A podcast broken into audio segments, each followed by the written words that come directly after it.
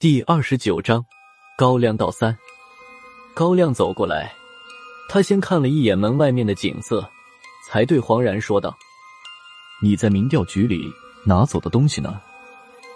黄然看了他一眼，叹了口气说道：“那些东西我分成两批，资料放在台湾，在以前宗教委员会的老楼里，现在是一间私人博物馆。”说到这里，他顿了一下。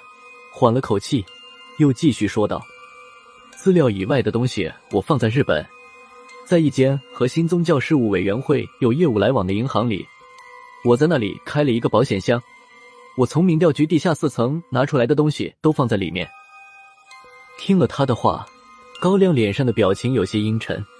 过了半分钟左右，高局长才对黄然说道：“说说眼前的吧，外面这些狼是冲你来的吧？”你这是怎么着他们了？黄然沉默了半晌，他的眼睛不停的转动，这个动作被高局长看到。呵呵，高亮冷笑了一声，说道：“现在这样的情况，你还想耍花招？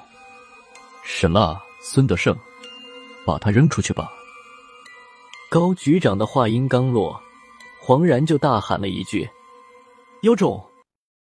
我们是来寻找妖种的。听到了“妖种”这两个字，高亮的嘴角抖动了几下，本来不大的小眼睛也瞪圆了。你是说这里有妖种？一边的郝文明脸色也变了，听了黄然的话，他第一个反应竟然是将大门关上，好像是怕外面有什么东西会突然闯进来。黄然点了点头，继续说道。准确地址我不知道。当年我从你们民调局带走的资料里面找到了一个元代无名古墓的地址，当时也没把它当回事。但是后来因为其他的事件，无意中发现这个无名墓里面埋的是全真教的长生子刘楚玄。我在刘楚玄的墓里发现了一本他写的游记，里面记录着天山有一座妖冢。三年前我就来过一次，差一点我就找到了妖冢，可惜当时的时机未到。这次我找了两个帮手，本来以为万无一失的，没想到又把你们招来了。听到这里，高亮和郝文明两个人都低头不语。这时，外面又传来一阵狼笑，这声狼笑有些急促，笑声刚刚停下，就听见林峰突然从旁边房间里喊道：“高局，过来一下，那个女人出事了。”他说的女人，现场只有一个，蒙奇奇。此时，蒙大小姐正倒在地上，不停的抽搐着，有一股黄色带着血丝的泡沫正从她的嘴巴里一口接一口的吐出来。高亮看见这情形，又是一皱眉。林峰正用一根银针扎蒙奇奇的眉心，旁边站着的是尼古拉斯雨果主任。不过，雨果主任好像对这样的情形有些束手无策，只能眼睁睁的看着林主任救人。随着银针拔出。蒙奇奇的眼睛里面流出了两道黑紫色的血。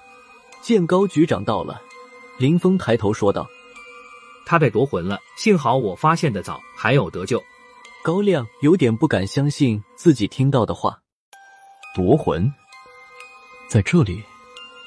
你们守在这里，眼睁睁的看着，他也能被夺魂？也难怪高局长觉得匪夷所思。”就连我这个资历最浅的调查员都认为林主任八成是搞错了。一般的鬼附身和撞客都是针对生人的肉身，以达到鸠占鹊巢的目的；而夺魂则比较另类，与肉身无关，是指生人的魂魄被怨气极大的厉鬼或动物死后的鬼灵所抢夺。这样的事情一般都发生在子时之后的乱坟岗。如果有人单独经过此地时，极有可能会中招。可现在这里既不是什么乱坟岗，蒙奇奇本身还有当年宗教委员会的底子，同时还有民调局一中一阳两位主任守着。这样的情况下，蒙奇奇竟然被夺了魂，这就有点太说不过去了。怪异的是，蒙奇奇现在还真就是被夺魂的症状。高亮亲自过去查看了一阵，蒙大小姐的脸色慢慢的变黄，就像是得了黄疸病一样。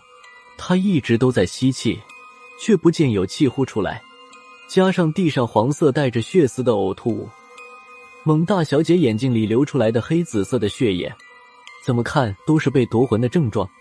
好在情况也如同林峰说的那样，蒙奇奇刚出现被夺魂的症状时，就被林主任发觉，他处理得当，情况才不至于继续恶化，而且已经有了好转的迹象。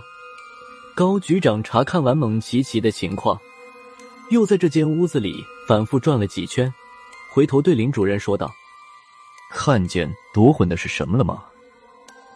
林峰点了点头，只说了一个字。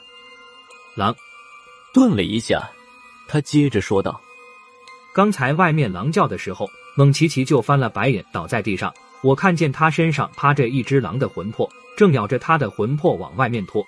我当时就抽了他一甩棍，不过他的反应太快，我只打到了这只鬼狼的后腿上，他就顿了。要不是怕蒙奇奇不行了，当时我是不会让那只鬼狼跑了的。”听了林峰的话。